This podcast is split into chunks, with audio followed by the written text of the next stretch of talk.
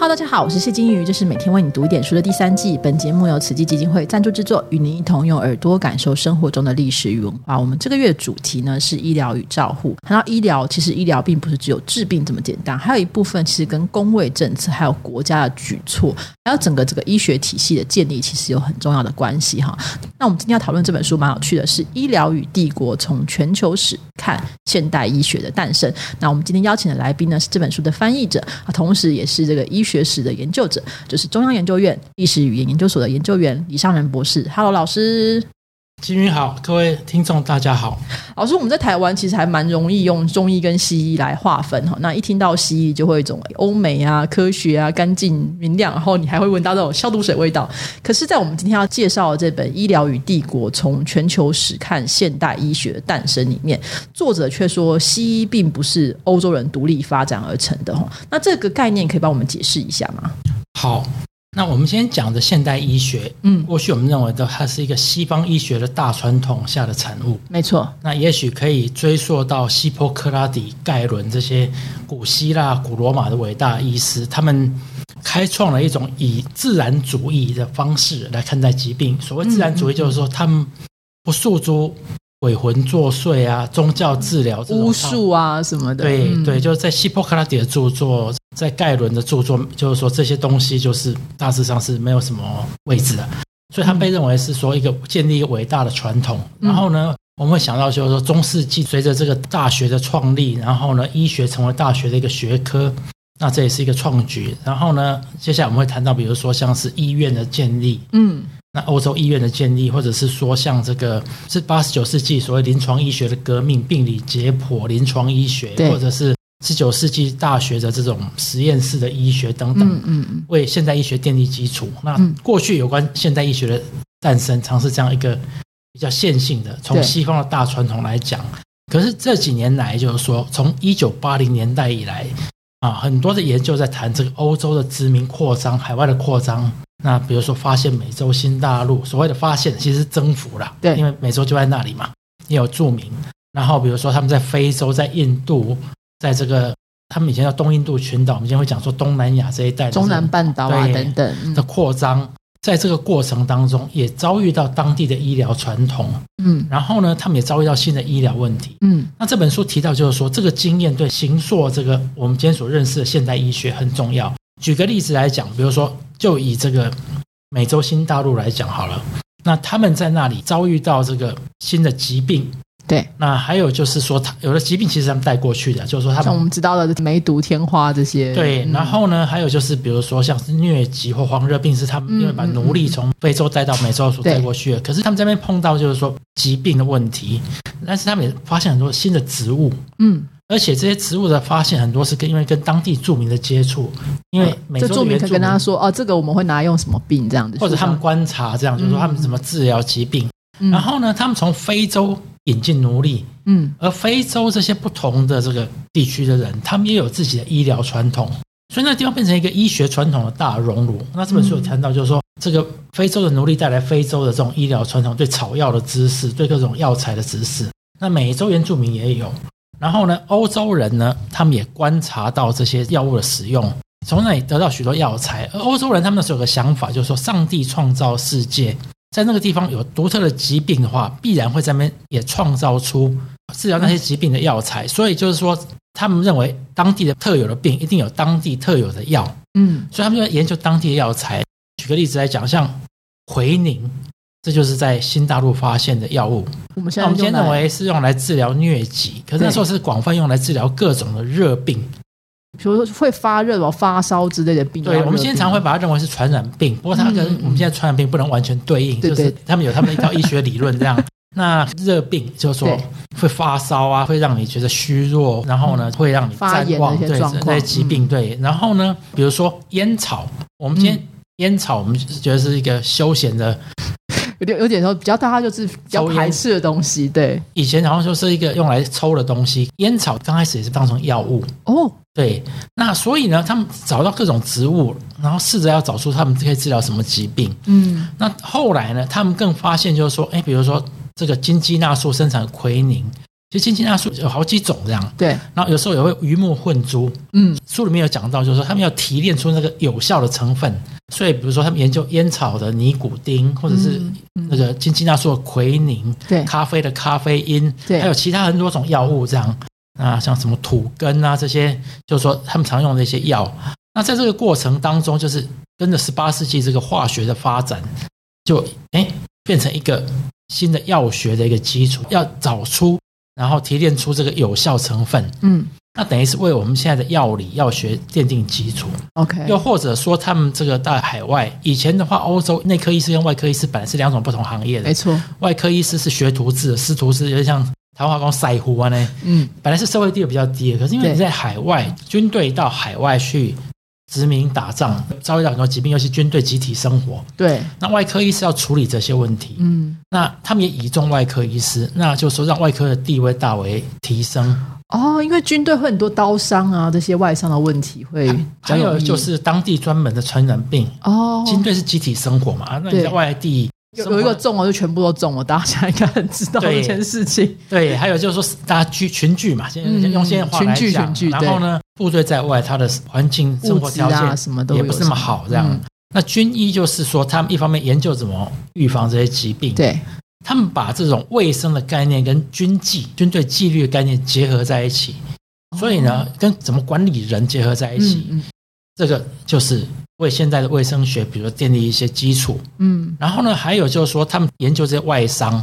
然后呢，在海外的话，我们以前认为就是说啊，公共卫生就纯粹就是英国工业革命之后面对这个城市的卫生问题才发展出来。对，可是现在发现有很多概念，其实更早在海外这些军队的经验当中就已经发展出来的。那哦还有就是说，比如说这个，你如果读妇科的临床医学的诞生这类的书的话，会说啊，大革命之后的巴黎，大量的解剖尸体，然后研究病理解剖，然后跟那个疾病分类学结合，然后产生新的这种临床医学。可是就是说，现在发现就是说，很多十八、十九世纪的海外医生，因为这些人在海外。然后，比如说奴隶死掉，或者是军队的人离乡背井死掉，他们的尸体比较容易变成解剖的材料，嗯而且这个集体军队在外面，你比较容易观察他们这个疾病的发展。嗯嗯，所以呢，这种临床医学，这种新的医学，不只是在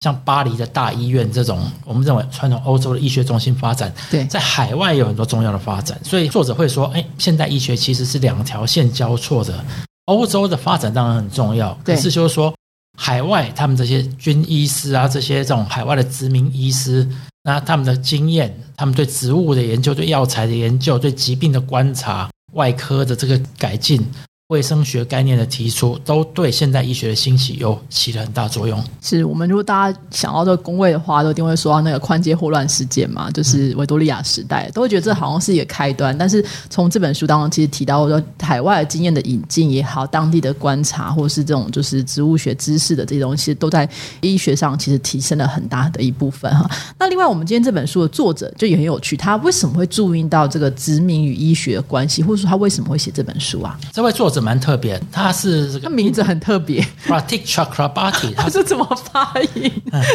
我们叫 Pratik Pratik，我认识他了，他也来过台湾。那嗯他是一位印度人，哦然后呢，难怪就是说印度是殖民医学很重要的一个地方，就好像就是说他们的最早的医院，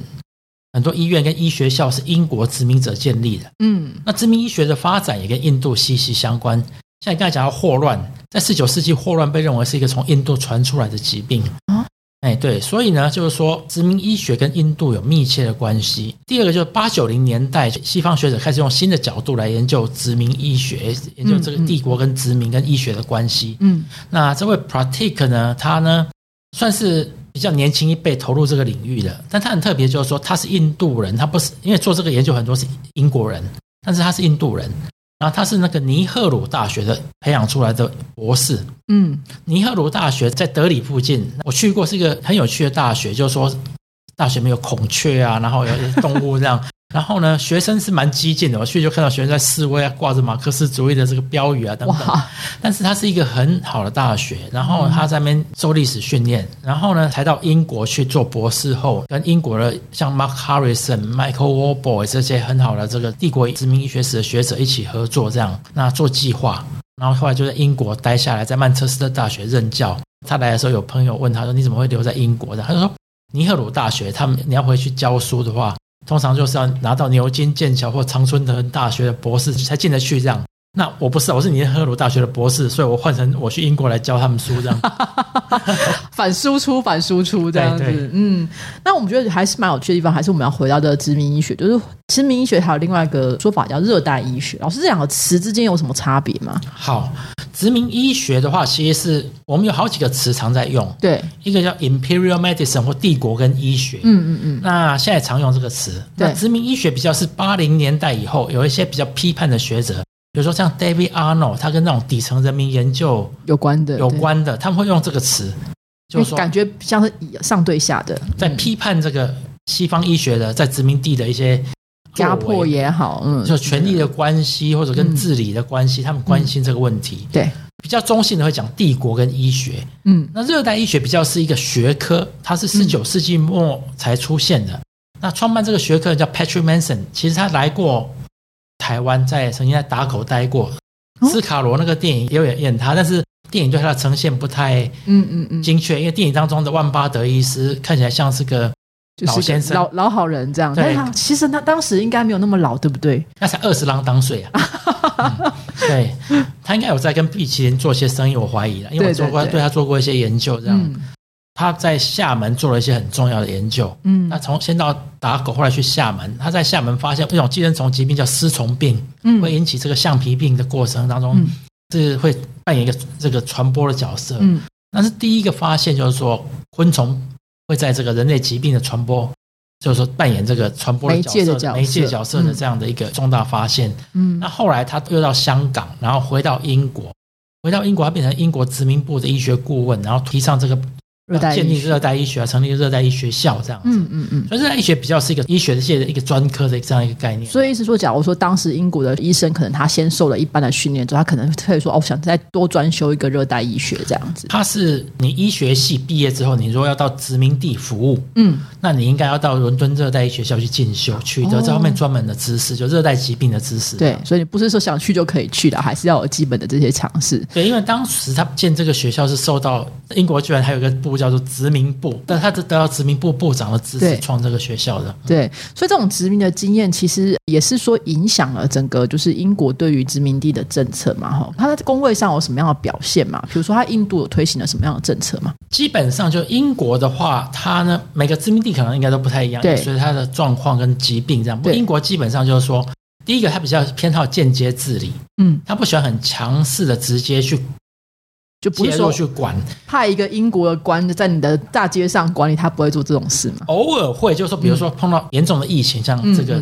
十九世纪末的鼠疫，对，这时候英国人就是很强势的介入，可是大部分时候他们就是会比较让当地人来管当地人，嗯间接的，嗯因为他不希望引起像比如说一八五七年的印度大叛变那种事件再再次发生这样。啊，我现在一八五九，我现在有点忘记。没关系，就是会当地的叛变。对他们不希望激起，因为公共卫生一定会介入当地人的生活，嗯会引起不满，对那就可能会出事情。嗯就像我们这次这个 COVID 的疫情，我们看到很多人在反封城气啊反疫苗啊，对会这样的事情对这样。嗯，因为毕竟就是你的管理，其实也缩限了他们的传统的习俗也好，或传统这个生活空间哈。那我们在书其实有个副标题，就是从全球史哈。那它除了全球，它除了讨论印度之外，它还讨论了什么样的地方？哦，它分几个区域了，就是说加勒比海是一个很重要的区域嘛，嗯嗯嗯，这个中南美洲对，奴隶，然后呢，一个是非洲，嗯那一个是印度，这样子，它大概分这三个区域来讨论。它对于这个亚洲的亚洲、东亚讨论的比较少。哎嗯，这个部分我觉得台湾就是大有可为哈。老师，其实因为我们台湾也曾经受日本的殖民嘛，那日本也曾经就是借鉴这种欧洲殖民经验来处理我们的台湾的医学问题嘛。有，那基本上就是说，第一个就是日本在教育体制上，他是学德国，对啊考察很多地方。那德国那时候的这种大学呀、实验室的这种结合，然后呢，这种专业上就是说专门的研究的这种教授啊，嗯包括临床教授都要专职这种概念，就是说日本人觉得这是最先进的这种德国大学的这种医学这样子。那所以呢，确实就是说，包括像美国的约翰霍普金斯大学，当时也是学德国的大学，对这样医学教育这样。那所以他们决定要学习德国，但不能说德国就跟殖民医学没关系。像比如说德国的这伟大的细菌学家科霍，我们有讲科霍是准则那个科霍，他其实在非洲做了很多调查研究，也到印度调查霍乱这样，所以就是说他们也跟殖民经验有关系。但是殖民医学的话，就是说。据我所知，他们也有派人到伦敦热带医学校去学习，这样。嗯，所以其实日本在台湾的经验当中，其实也借鉴了这一部分。所以，我们如果说要看现代医学的诞生的话，当然这部分也是我们可以讨论的。老师，因为这本书其实蛮厚的，它应该算是一个医学史或是医学讨论的一个算是课本一样的东西。如果我们要读的话，我们如果是一般人，他其实没什么历史的这个基础的话，你会建议他怎么读呢？我会建议就是说，先把导论跳开来，因 为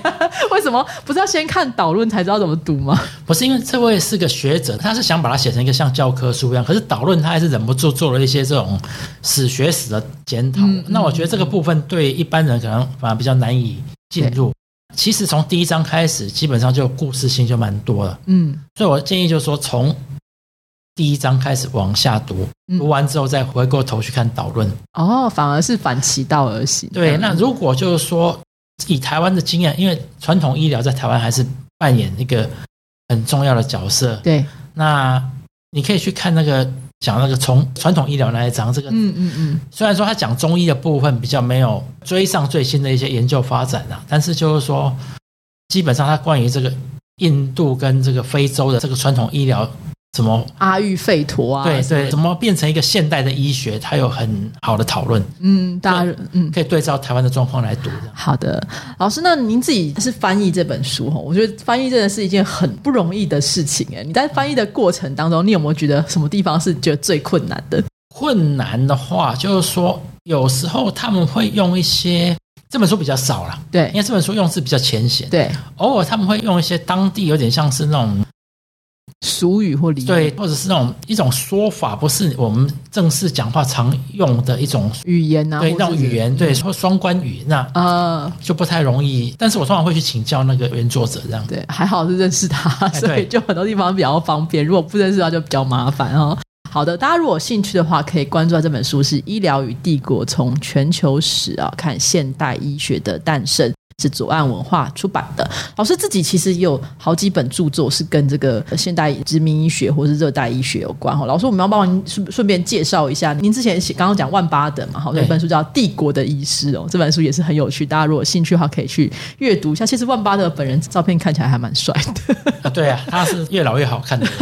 而且跟台湾的历史也有一段渊源，没错，没错。然后跟整个东亚这种香港啊，这个厦门，他都在待很久时间，他甚至是。是这个孙中山的老师，这样，所以就说有很多很有趣的地方，我建议大家可以多留意。这样，斯卡罗只呈现出一部分。嘿，好的，大家如果有兴趣的话，就可以搜寻一下李尚龙老师的名字，其实就会出现非常非常多的著作，大家可以在这按图索骥，一一的把老师的著作然后读回去。这样子，好，我们今天非常谢谢老师的分享，谢谢老师，谢谢。